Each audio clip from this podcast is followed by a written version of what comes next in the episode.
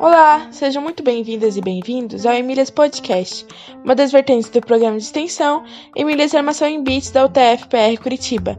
Nosso objetivo é incentivar a presença de mulheres na área da tecnologia com foco em computação.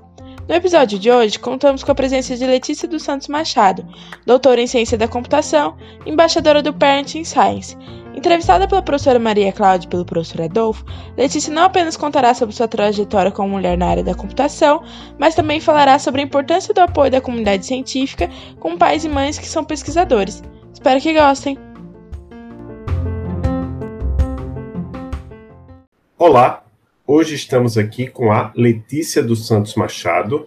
Ela é doutora em Ciência da Computação e embaixadora do Parent in Science. Quem vai entrevistar ela comigo é a professora Maria Cláudia Emer, co-host do Emílias Podcast e coordenadora do projeto Emílias Armação em Bits. Tudo bem, Maria Cláudia? Tudo bem, Adolfo. Seja bem-vinda ao Emílias Podcast, Letícia. Tudo bem? Tudo bem, Adolfo, tudo bem, Maria, Clá Maria Cláudia, obrigada pelo convite. Nós que agradecemos.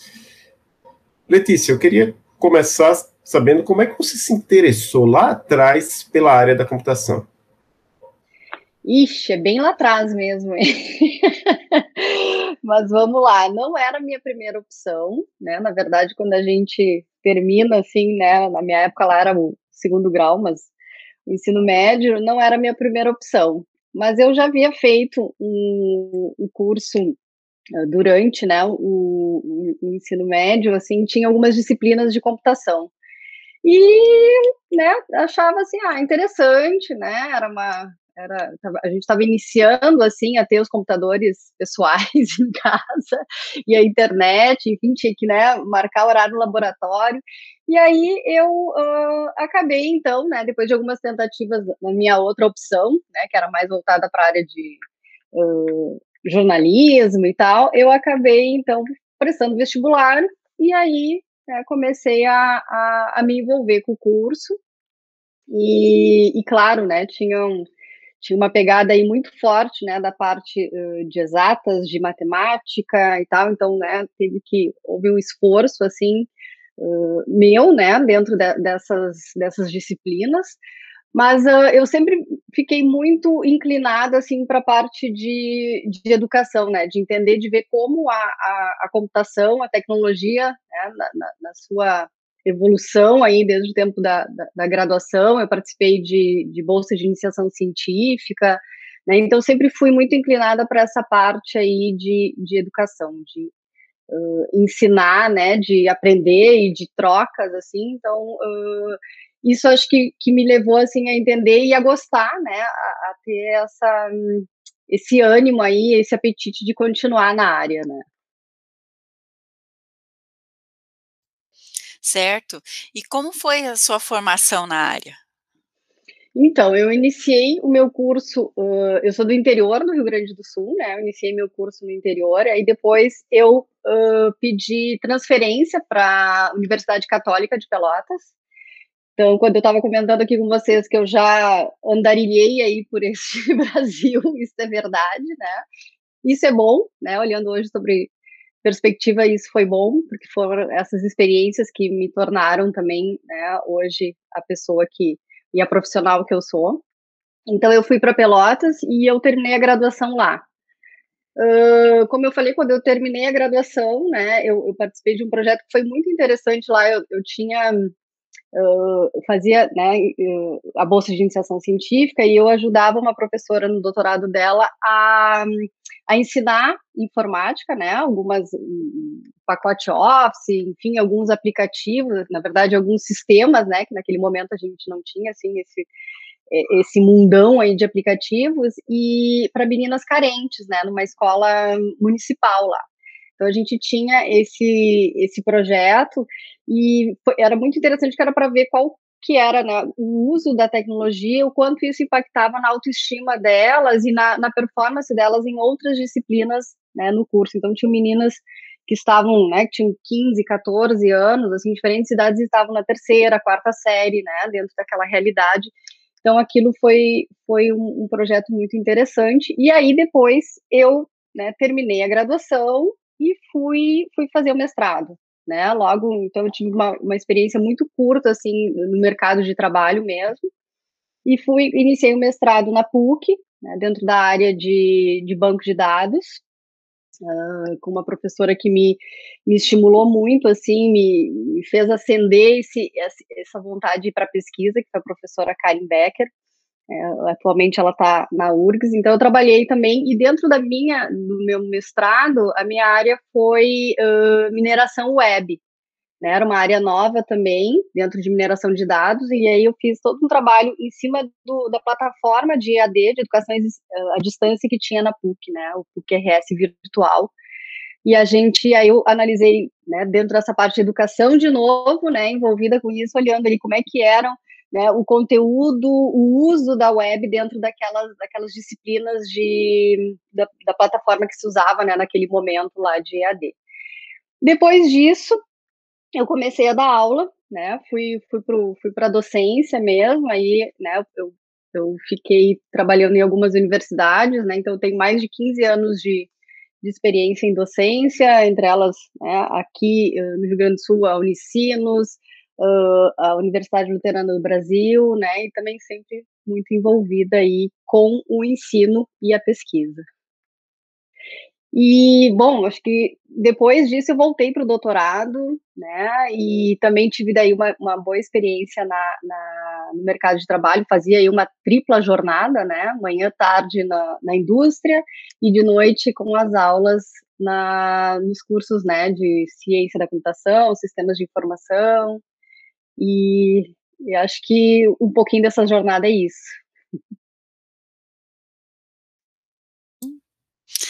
É, a jornada é vasta, né?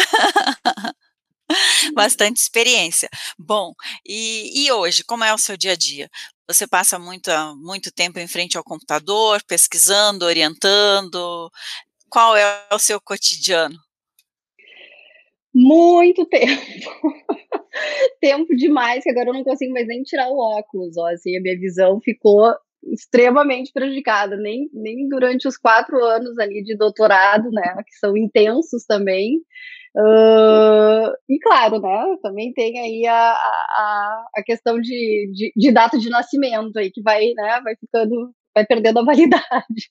Mas sim, eu passo bastante tempo, né, a gente tem uh, muitas reuniões, a gente tem muitas leituras, a gente tem dentro dessa área e, e, as outras também que foram impactadas, né, com essa nossa nova realidade. Então, mas eu procuro, né, ter um tempo assim onde eu paro, onde eu preciso ver, né, a luz do sol, a luz do dia. Eu preciso né, tá em contato também com a minha família, assim, ter aquele momento de estar tá presente, né, de estar tá, uh, ali, né, inteira, assim, para ouvir também a minha filha, para a gente poder fazer algo que seja fora das telas, né, porque isso realmente é um é uma, uma preocupação, assim, é algo que a gente, né, cada vez mais está, né, utilizando e se tornando né, preso a isso, mas a gente tem que, tem que se tem que ter um, um momento de, de, de se encontrar e também para deixar isso um pouco fora, né? Porque aqui, aqui em casa todo mundo é muito da área, né? O meu marido também é da área de tecnologia, então a minha filha automaticamente ela também já fica nesse contexto, então a gente precisa realmente ter momentos de desconexão. Letícia, você enfrentou dificuldades na escola ou no trabalho por ser mulher? Puxa, essa pergunta é gigante, hein? uh, muito expressiva e muito importante de ser feita. Sabe, assim, que sendo, né, tendo honestidade selvagem, assim, acho que há um tempo atrás eu não tinha essa consciência de que eu tinha, que as coisas, né, que eu enfrentava, aqueles sentimentos que eu tinha não tão bons, eram uh, relacionados a isso, assim, né, relacionados à, à questão de, bom, eu estou numa área que é bastante uh, masculina, dura, né? E, e eu mesmo, assim, sem perceber agora, né, também tendo essa consciência maior, percebi que eu tinha que me sentir. Eu sempre fui uma pessoa que gosta muito, né, de colorido, de, venho de uma família de quatro mulheres, assim, né? Minha mãe mais uh, duas irmãs, né? depois a minha sobrinha. Uh, então a gente é uma família de mulheres que, né, que gosta de, de se de, de, estar colorida, de ter acessórios. Então eu, me lembro que eu passava a não usar, né? uh, esses acessórios ou essa, essa, esse estilo que eu tinha quando né, eu comecei a faculdade ou quando eu estava também fazendo algumas uh, interações assim, né, dentro de outras de outros contextos que eu me sentia que não para eu né, eu tinha que parecer mais masculinizada inclusive para poder uh, fazer parte né eu me senti mais parte desse grupo o que era né o que é totalmente descabido, assim, né, nesse momento, né, mas é, eu acho que é, é, um, é uma evolução nossa, uma evolução da sociedade, uma evolução do coletivo, assim, então a gente tinha, eu, né, eu faço essa reflexão hoje e vejo o quanto isso uh, pode ter me, me, me feito não ser exatamente, né, ou, ou, passar exatamente todas as coisas que eu poderia passar sendo, né, tendo a minha individualidade ali uh, mais respeitada, digamos assim, né? Porque, e depois no trabalho também, eu acho que né, teve uma, o Rio Grande do Sul é um, é um dos estados também, né, por toda a sua história, bastante machista, e, né, e essa questão aí do patriarcado e tal, de toda a história que foi contada por e para os homens, né, eu acho, então, dentro de, dessa empresa que eu trabalhei, né, obviamente era uma empresa de tecnologia também, então tinha muitas, tinha várias mulheres, mas também tinham muitos homens, né, e a maioria deles em cargos mais também de, de, de, gestão e de gerência, ou há mais tempo lá, né, então, quando eu entrei, assim, algumas, algum, alguns preconceitos aconteceram, né, tanto com relação ao dia, por exemplo, o dia que a gente uh, comemora, né, os direitos da mulher, não é o dia da mulher exatamente, né, mas o dia da luta dos direitos das mulheres, eu lembro que a gente ganhava um, é uma, uma lembrança, uma, uma menção, assim, da empresa. E eu lembro naquele momento que algum dos colegas ficou assim, tipo, ah, isso, isso não faz sentido, tinha que ter o dia do homem também, né?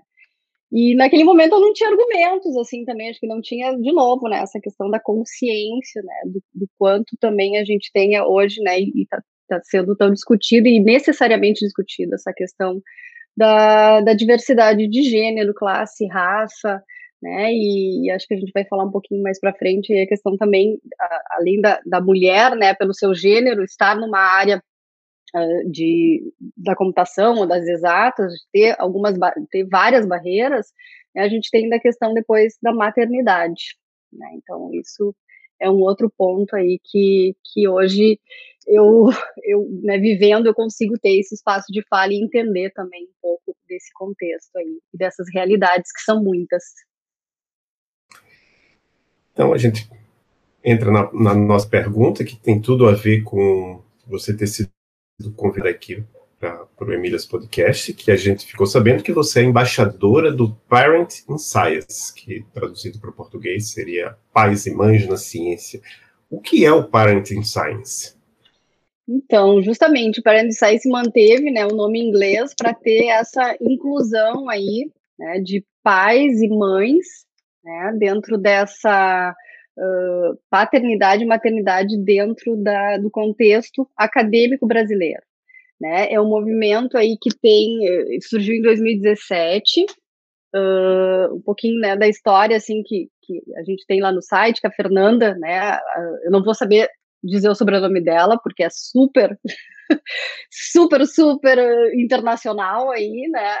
Mas a Fernanda, ela tem três filhos e ela é professora da área de biologia da URGS e ela fez um post né, um dia no, no Facebook colocando assim, expressando, né, expondo todo uh, o sentimento dela naquele momento de não estar tá conseguindo dar conta de ser mãe e de ser pesquisadora, né, dentro do, do grupo ali, do contexto dela, e colocando aquilo como se fosse uma realidade só dela, né, aquela, aquela impossibilidade dela conseguir manter todos os pratos, né?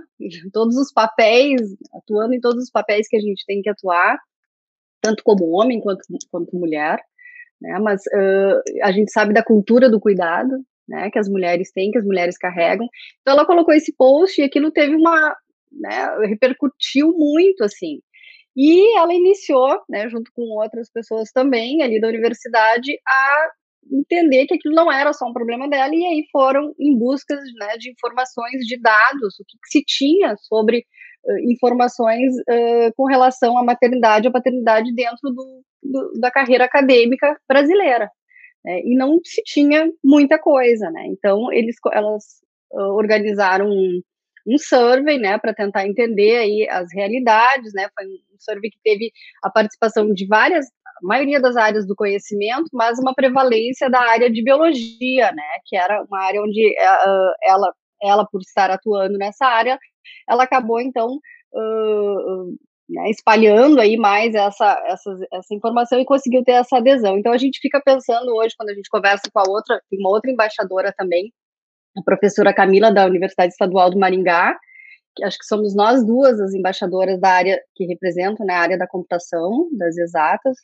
Né, tem muita gente da biologia, da, da um, das áreas das áreas biológicas mesmo, então a gente fica se questionando se dentro das áreas biológicas, que é uma área que tem muitas mulheres, elas né, sofrem ou têm uh, dificuldade de manter e de ascender né, dentro das suas, das suas profissões e também como papel não menos importante do que criar seres humanos, né?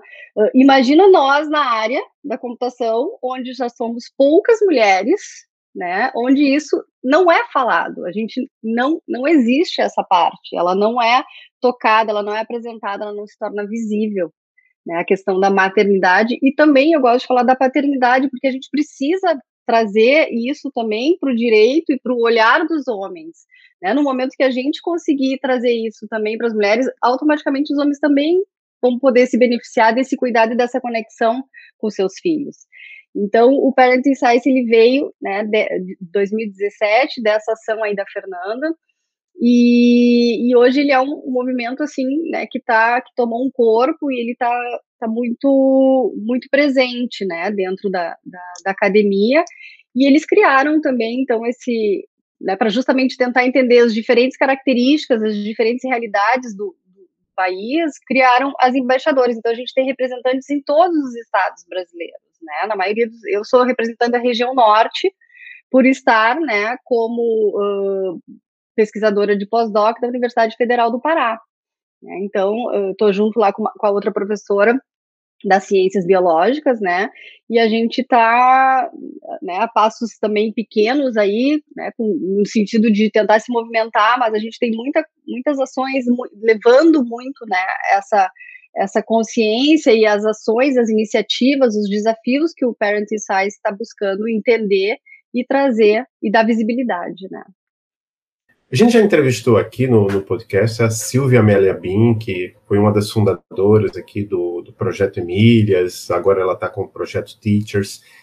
E eu vi que você mencionou a, a, professora Silvia numa palestra que você ministrou lá no BR CAI, né?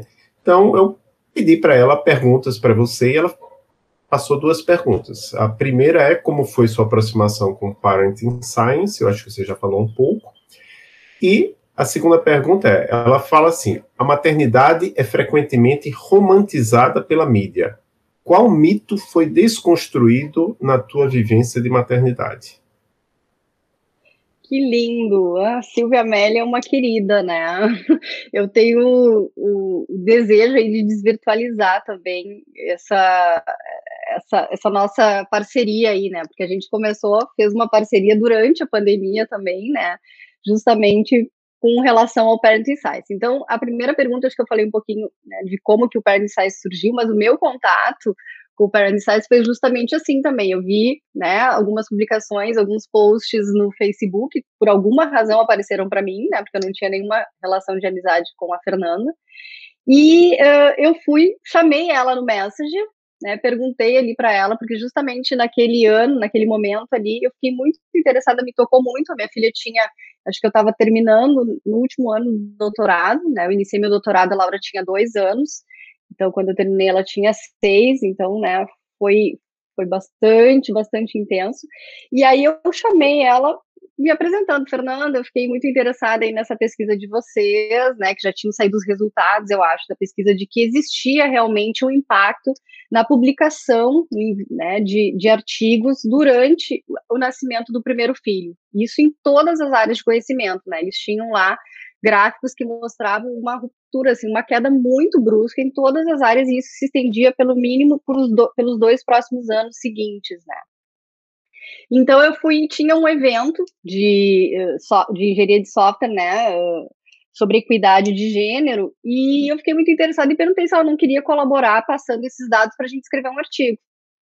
E aí a gente combinou, né, de se encontrar, inclusive o nosso encontro foi no campus aqui do centro da URGS, ela com o bebê, o último né, filho dela, o caçula dela amamentando, ela tinha ido lá na universidade porque ela ia ser homenageada da, na, na formatura, então, né, casou assim de ela poder me atender e participar do, do ensaio, e a gente ali, então, uh, combinou, né, de fazer essa escrita. E fizemos, né, e publicamos, foi uma das primeiras publicações em inglês do grupo, né, dentro uh, desse workshop que foi apresentado no IX, né, no, International Conference de Software Engineer, que é uma das maiores conferências, teve esse workshop específico aí sobre a parte de equidade de gênero e a gente levou, então, esse assunto, né. Então, essa foi a, a, forma como eu me encontrei, como eu busquei nessa colaboração. Depois, eles, uh, o Paradise Science, ele, ele promove simpósios, né, os simpósios uh, brasileiros sobre maternidade. Uh, em 2020, ele ficou interrompido, né, então aí surgiram essas outras ações e tal, mas os simpósios são muito interessantes, inclusive, eles né, trouxeram essa iniciativa de criar espaços recreativos para que os participantes, homens ou mulheres, né, pudessem levar as crianças nesses eventos que aconteciam então presencialmente, né? Um deles no, de 2019, então eu consegui participar também. Até estava olhando aqui, estava fazendo um resgate para o relatório que eu tenho que fazer e eu estava olhando umas fotos e a Laura, minha filha, ela estava, né? Eu levei ela nesse evento e fiz questão que ela participasse né, do Espaço Kids que tinha lá no, no, no, no simpósio que o Parents Size promoveu, né, brasileiro, várias, várias pessoas vieram e eles estavam com a temática da questão de pais especiais, pais ado, uh, adotivos também, né, pais adotantes, na verdade, então uh, são, são realidades que estão sendo ampliadas agora dentro do contexto do Parenting Size. E, e, a, minha, a minha ligação com a, com a Silvia foi justamente nisso. Agora, então, precisava encontrar né, uma outra parceria para levar. A gente precisa, dentro da área da computação, também levar essas iniciativas que estão acontecendo em outras áreas, né? De a gente poder promover essa, essa participação ou essa integração né, das crianças nesses eventos. E vocês fizeram justamente uma edição especial aí com a Ana Paula Chaves, né? Que eu encontrava ela direto também com os pequenos, né, dela, Felizmente, eu sou uma pessoa também privilegiada que consegui, eu tenho uma rede de apoio, né? Meu marido conseguia atender uh, a nossa filha ou uh, a minha mãe, né? Eu me lembro quando eu fui, uh, minha primeira viagem internacional dentro do doutorado foi para a Índia. Né? Então, assim, tipo, eu em, loucamente eu aceitei esse desafio de ir para a Índia apresentar um trabalho e a Laura tinha dois anos, né? Então quer dizer eu tinha uh, com quem, com quem deixar, com quem eu confiasse, para poder né, fazer essa participação que é tão importante dentro das atividades de pesquisador, de professor que a gente tem, né? Então, a Silvia eu levei, a gente né, conversou e fez também uma, um, um survey aí para entender se existia essa necessidade dentro do, da computação, né? A gente chamou aí os associados da S, SBC e a gente publicou o artigo no, no fórum Women uh, Information Technology, né, o IT do ano passado, no congresso da SBC, a gente teve uma repercussão super boa, né, ali com o artigo, sugiro aí a leitura e a divulgação também do paper, que foi, né, ele recebeu menção honrosa, onde, onde a gente conseguiu trazer, né, mostrar através desse, dessa pesquisa e que existe sim essa necessidade, existe esse acolhimento aí por parte da, da comunidade, né? Não é 100%, mas sim é uma grande parte de pessoas.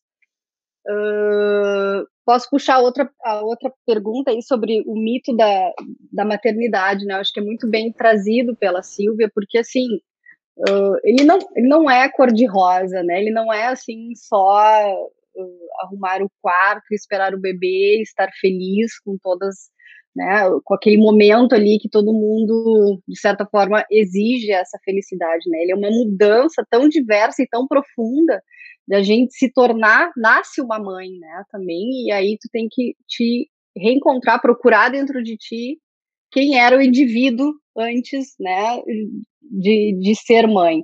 Então, eu, de fato, é uma experiência é, maravilhosa para mim, foi toda a gravidez também, embora eu estivesse atuando ativamente, trabalhando, assim, né, eu tava, mas eu acho que, que o maior mito é esse, é achar que uh, né, a questão de, de tu ter né, um, um filho, uma filha, uma criança, aquilo pode, é, ele é completo para ti, ele é completo em uma parte né, da, da, tua vida, mas a gente, quem, quem atua, quem já estava né, atuando ou, ou, busca se reencontrar, isso também vai existir. E é um caminho, é um pedaço, de certa forma, dolorido, porque a gente sempre está nessa questão de culpa aí, né? Como que eu vou fazer tal coisa e vou deixar de atender isso? Qual, qual, é a proporção? Como é que eu consigo, né, balançar, balancear essa, essas, essas questões? Então, eu acho que o, a discussão, né, a visibilidade da maternidade, da paternidade, ela pode ajudar a diminuir, a enfrentar melhor esses, essas dores aí, né, e esses desafios que a gente tem durante o período aí que as crianças, né, têm uma necessidade maior de atenção, mas não é só depois de dois anos, né? Cada fase ela exige necessidades e atenções diferentes, né? Tanto do pai e quanto da mãe. Então, eu acho que que é dentro desse nesse sentido aí a questão da pergunta da Silvia, né? Sim, com certeza, muito apropriada a sua fala, né? Realmente são muitas dores, muitas culpas, né?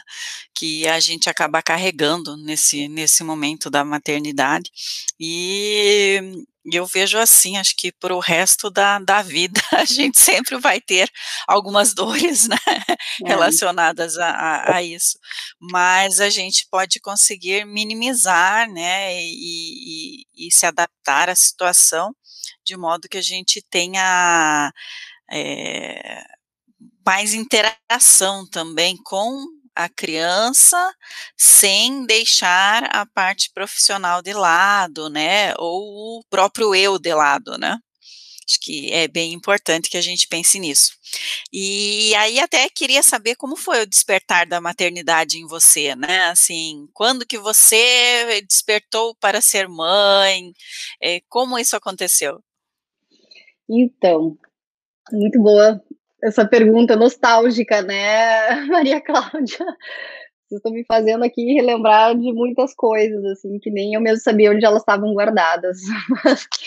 Mas elas estão, né? E o meu despertar, então, assim, acho que um pouquinho antes disso, eu, né, como eu falei, eu estava atuando, assim, eu tinha três turnos, eu estava muito numa batida, assim, na, naquela batida que, que a gente vem de estar tá, workaholic mesmo, né, de estar tá fazendo muitas coisas, de estar tá atuando e, e, querendo, né, alcançar o seu espaço, assim, né, buscar o seu espaço. E com isso o tempo vai passando, e isso é um dos pontos também que o Parent Science traz, né, a questão que, da, da da que a gente tem a mulher ela tem um ciclo né, de fertilidade também finito. Né? Então, eu demorei para ser mãe. Né? Quando eu me abri assim, ah, né, encontrei meu parceiro, enfim, né, tava ali no, no momento de tipo, agora eu gostaria, a gente não tem controle sobre isso, né? Eu me lembro exatamente quando eu, em uma das minhas consultas lá da tentativa de engravidar, a médica me dizia: a gente não tem controle sobre isso. A gente acha que tem controle porque consegue responder todos os e-mails do dia, ou né, tem outro, sobre a vida, tem, e a gente está vendo hoje que a gente não tem controle, tem controle sobre muito poucas coisas. Então eu demorei, e aí aquela busca ali de, né, de mais um ano e meio tentando engravidar foi, foi, foi bem apreensiva, assim, né? Uh, e aí, quando aconteceu, nossa, foi, foi maravilhoso.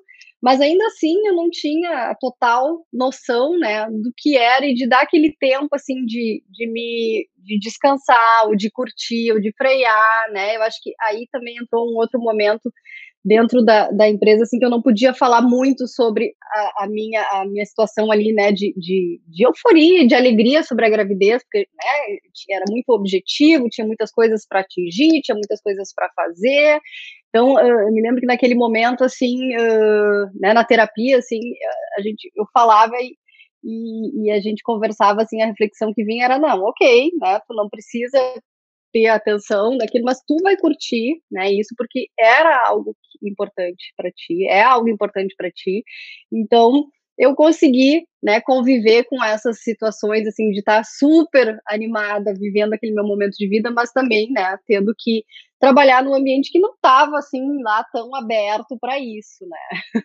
Mas, no final das contas, né, depois deu tudo certo. Uh, quando a Laura nasceu, eu digo, a Laura foi tão foi tão generosa assim que eu estava dando aula também, né? Ela acabou nascendo no início do semestre, então eu nem precisei interromper, eu acabei que eu nem comecei, e aí quando eu retornei já era na metade do semestre, então deu tudo certinho assim, né? Dentro desse, desse dessa perspectiva. Mas uh, foi foi nesse sentido assim, eu, eu vejo que hoje Uh, depois desse tempo, e felizmente a vida me deu essa outra oportunidade, né? Porque na primeira infância eu passei muito muito ainda envolvida com os meus, com os meus dois, as minhas duas áreas de trabalho, né? Eu ainda continuei trabalhando na indústria, né? Na, na, no mundo corporativo e também dando aula, né? Então eu me lembro que ela ficava com o pai, assim, e bebezinho, ele dizia assim, ela ficou chorando muito, eu tive que me, né, me virar em muitos aqui para conseguir fazer com que ela se acalmasse, né? E se, se acolhesse ali com ele também. Então às vezes eu chegava que eu via ela só no final do dia, né? A Laura foi uma criança também que ela foi para escolinha, foi, né, para a gente achou essa forma de, de, de, cuidado com ela. Então, uh, essa primeira infância eu tive muito, muito ainda assim, eu não, não consegui viver de fato toda ela, né? Mas felizmente Depois eu acabei ficando só com, a só com a docência, né? Vejam só essa, essa pequena atividade, mas que de certa forma ela, ela conseguiu me flexibilizar mais, né? A atenção, o tempo, nem que eu ficasse depois virando as noites para terminar aqueles artigos, ou corrigir as provas, ou passar aquele, aquela revisão, né? Eu conseguia ter esse tempo de, de, de estar com ela, de buscar ela na escola, né? Que é, que é um momento assim que, que é curto também e ele é finito. Então, estou muito feliz assim de poder lembrar e de ver que, né, que a vida deu essas, essas guinadas assim, e a gente acha que naquele momento não, não, não é, não entende muito bem o que está acontecendo, mas depois a gente vê que puxa, foi, eu tive esse tempo assim para poder curtir ela também, né? E sigo curtindo agora também, porque eu sei que, que o quanto é importante, o quanto eu estava numa batida que, que não que não, não precisava ser dessa forma. É, eu acho que essas reflexões são bem importantes também, né, uh, da gente fazer aqui nas nossas conversas. E, e com relação a, a, a, esses, aos eventos, né, aos eventos presenciais, aos congressos, é, se um dia, né, ou quando a gente voltar a ter esse tipo de evento presencial, é, nós deveríamos ter espaços kids em todos os eventos? Então, se eu tivesse que responder, sim. Deveríamos, né? Uh, principalmente assim, se não conseguir de fato um espaço né, específico, que pelo menos o local onde esse, esse evento vai acontecer, que ele tenha um mínimo de, de locais reservados para quem estiver, por exemplo, amamentando, né? As suas, as suas crianças, assim, que a gente possa pensar, ter essa compreensão e essa empatia de pensar que Uh, se a pessoa conseguiu ir, se a mulher conseguiu ir no evento, né, que ela consiga ter esse espaço dedicado para ter esse momento, né, de forma tranquila. Né, parece que o óbvio precisa ser dito, né, a gente não, não, não entende a maternidade ou as crianças, ou, educar ou criar seres humanos como algo que precisa ser uh, olhado e tratado de acordo com, com, com, com a necessidade, né? Então, esse espaço, e eu acho que a gente, né, depois desse levantamento aí, com tantas iniciativas, eu acho que há um movimento brasileiro, isso já acontece também em outros lugares, né, internacionalmente, que seja pela pelo incentivo também financeiro de poder levar alguém que possa ajudar, né, auxiliar a pesquisadora ou a mãe, enfim, né? O, o pai naquela situação também, que talvez possa ser um, um cuidador, né, da criança. Então, nesse sentido, assim, eu vejo essas opções, tanto de ter o espaço, quanto de ter um espaço específico para as crianças, ou de ter um lugar onde esteja reservado que possa se ocupar para isso também, né? Ou incentivo de poder uh, ajudar financeiramente com essas, com as viagens ou com alguém que possa também auxiliar, né? No momento uh, mais específico assim da participação mesmo, né? Da pesquisadora, do pesquisador na, na apresentação do seu trabalho ou no grupo de discussão, enfim, que é uma atividade extremamente importante para conseguir colaborar, para conseguir divulgar o seu trabalho. E isso não pode ficar interrompido por conta de algo que é natural, é humano, é da vida, né? Se as mulheres deixassem de ter filhos, o que, que, que, que teremos daí se não tivermos mais filhos, né? Não, é uma pergunta bem provocativa e bem né, uh, dura, assim, bem na cara de ser dita, né? Então, a gente precisa olhar para isso, precisa tratar isso, né? principalmente também na, na com, a, com, as discentes da, da graduação e da pós-graduação, que é outro cuidado também agora, e outra atenção que o Parent Science vem trazendo.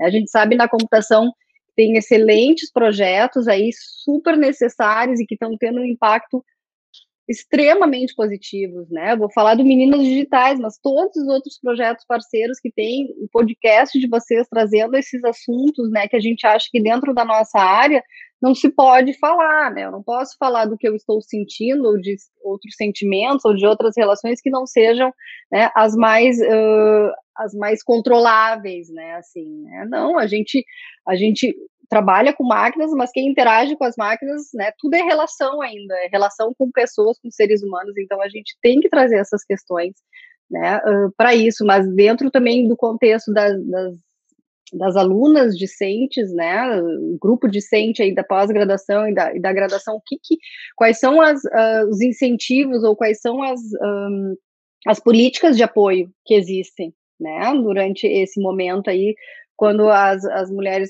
passam a ter também uh, serem mães. Como é que acontece? Se a gente sabe e está lá uh, divulgado também no Parent Size, muitas questões assim e muitas coisas que se ouvem que a gente não imagina, né, que acontece assim de, de preconceito e de situações realmente bem bem embaraçosas.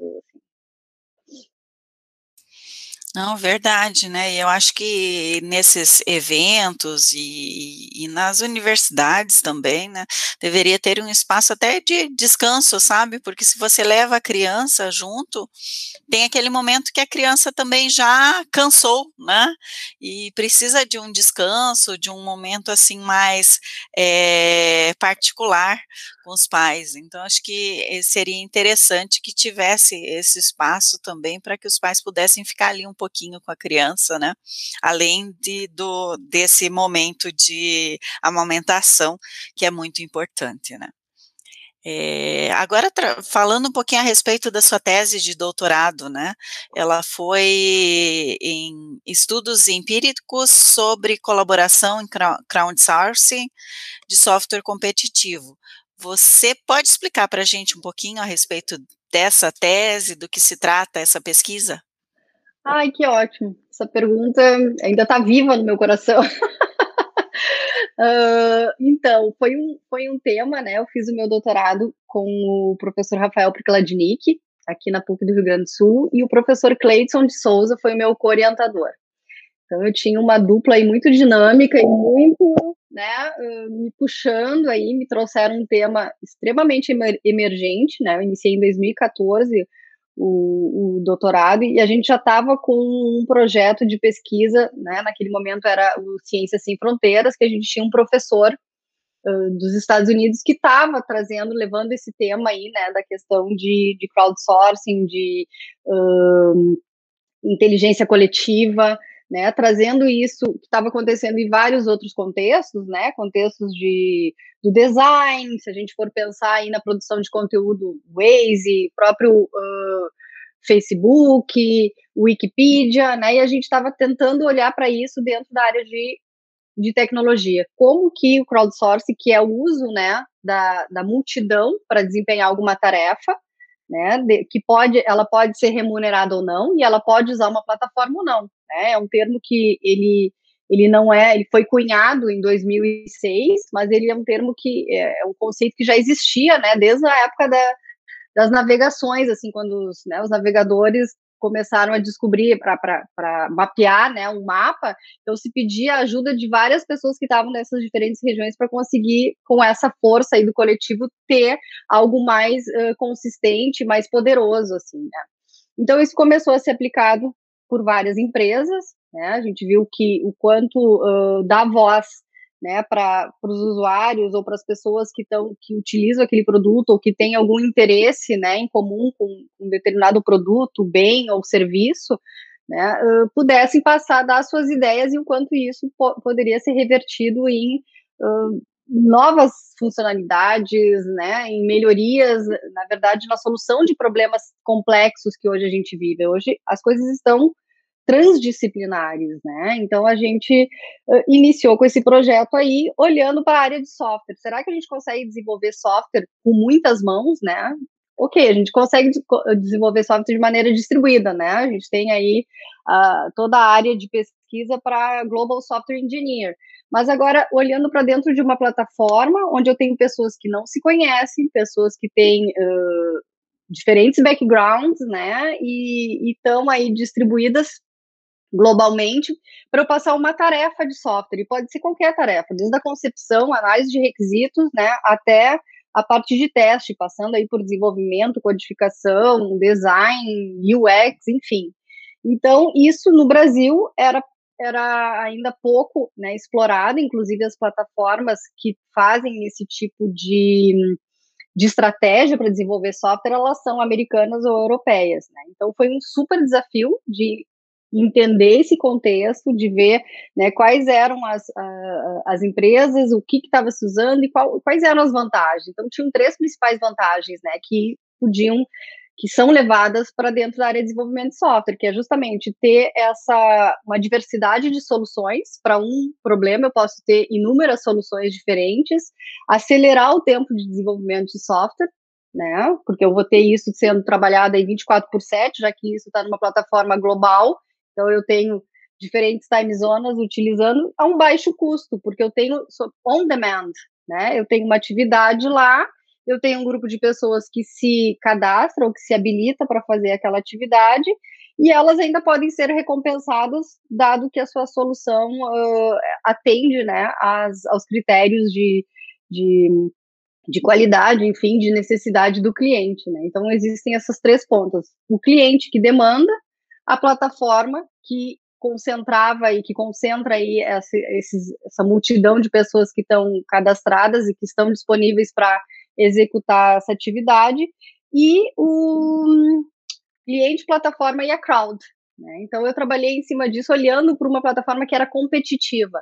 Então, eu, eu fui né, buscar aí algo que eu olhava e dizia assim, Letícia, tu está sendo né, ousada em querer saber se tem colaboração num ambiente que é competitivo, as pessoas estão concorrendo por algumas centenas de dólares, né? Como é que tu vai encontrar colaboração aí? Aí eu fui fui esmiuçar e o que, que dentro de colaboração a gente tem, né? Além da coordenação, cooperação, comunicação. E o meu trabalho ele teve um resultado muito muito interessante, assim, né? Que ele demonstrou que sim, embora se, se se pensasse que não existia, não pudesse existir colaboração num ambiente competitivo para desenvolver software onde eu tenho um tempo bem limitado, pessoas que não se conhecem, né, existia ali canais de comunicação de forma assíncrona, onde se discutiam questões da tarefa, e ali, então, eu mapeei, né, fiz toda uma análise do conteúdo desses fóruns para ver o que estava sendo discutido sobre aquela tarefa. Então, existiam momentos que né, uh, os próprios competidores se conversavam, existia um líder, né, um gerente ali para aquela tarefa, mas uh, às vezes quem passava as respostas né, para as perguntas que, eram, que aconteciam ali não era nem o gerente, eram os próprios competidores, digamos assim.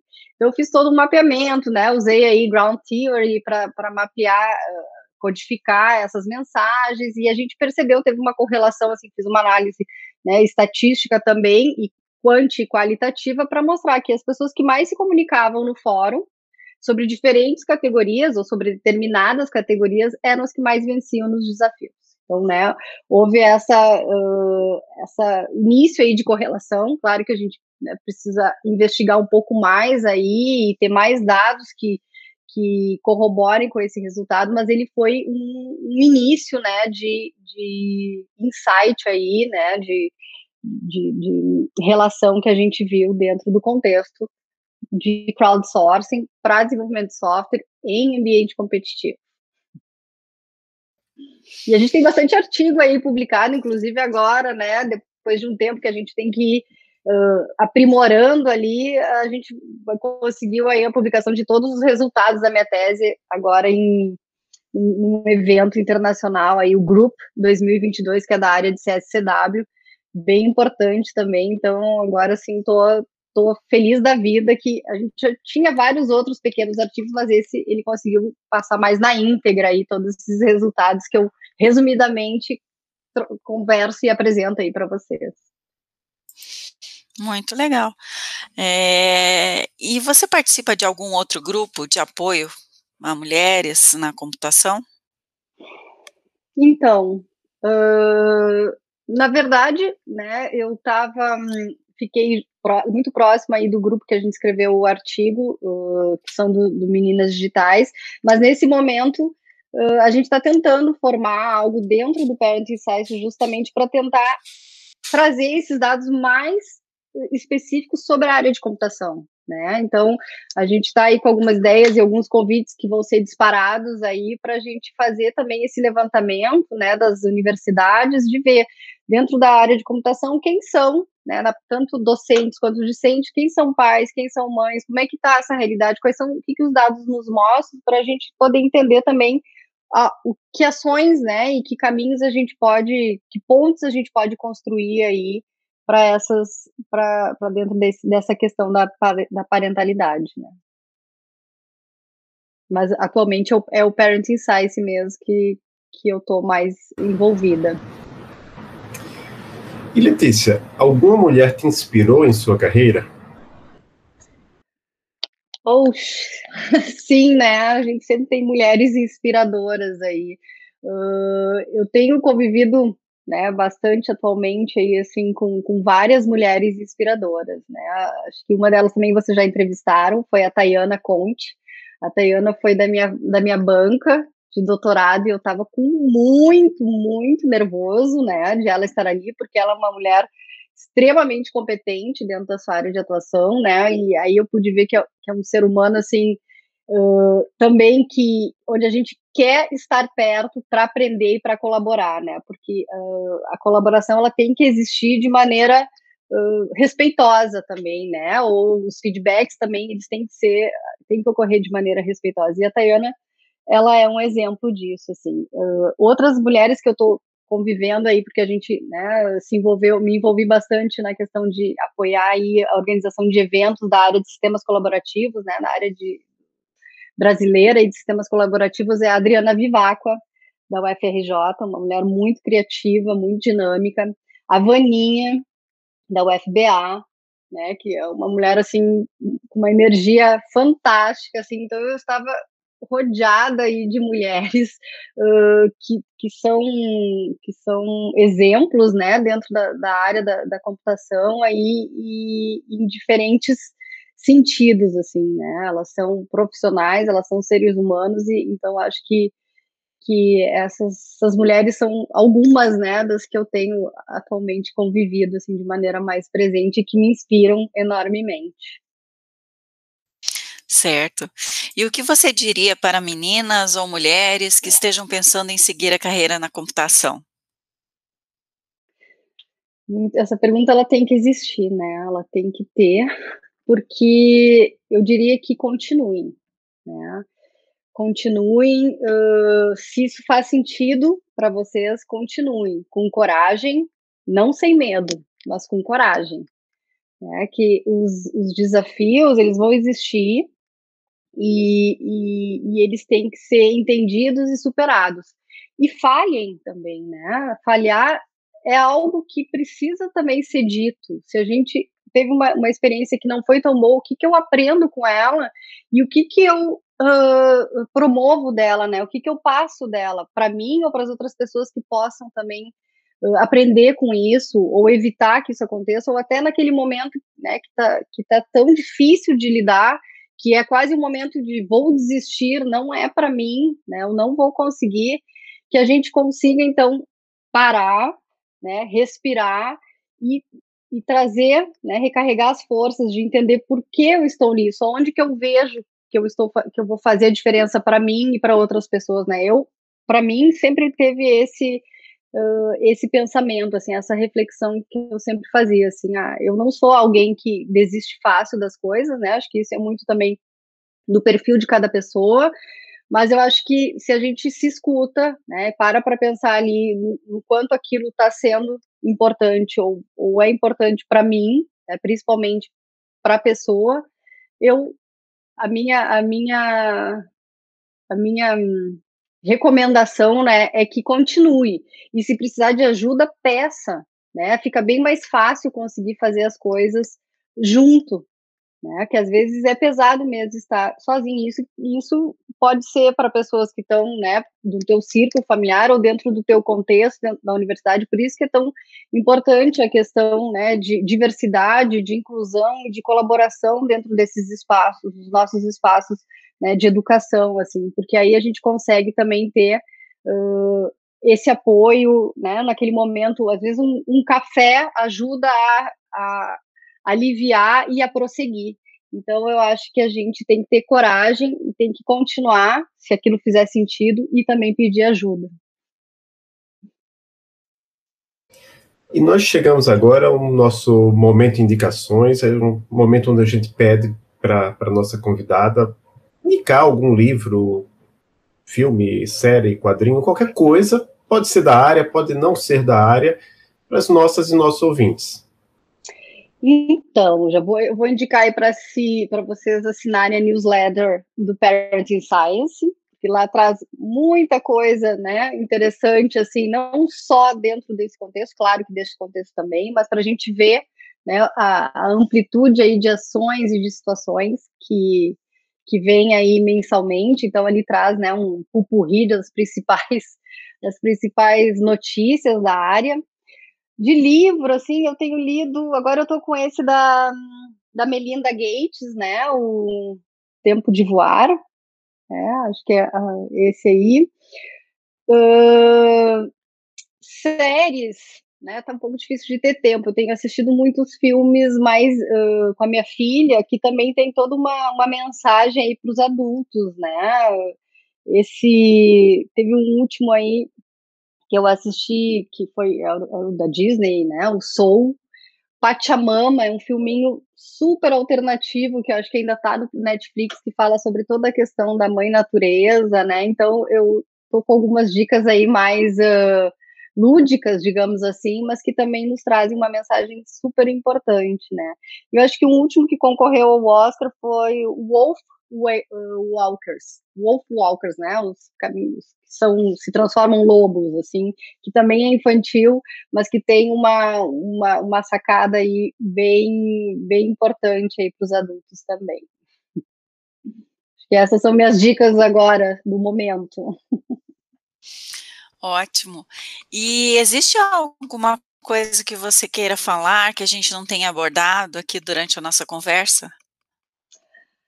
Então, eu acho que eu, só, eu tenho que agradecer, assim, realmente esse espaço, né, que está sendo, tá sendo dado dentro da área de, da computação, agora através né, do podcast de vocês também, assim, de falar um pouco da minha experiência, da minha trajetória, né, como uh, estudante, pesquisadora, mãe, profissional, aí eu acho que vocês têm que continuar, acho que é extremamente importante, né, esse tipo de, de iniciativa e de escuta e de fala, eu acho que a gente conseguiu trazer um pouquinho de cada coisa aí, né? Eu gostei muito, muito de participar e estou aberta aí para para outras interações ou para outras divulgações que vocês também tiverem, né, e quiserem fazer junto com o Parent Science, né, a gente a gente auxilia aí com certeza.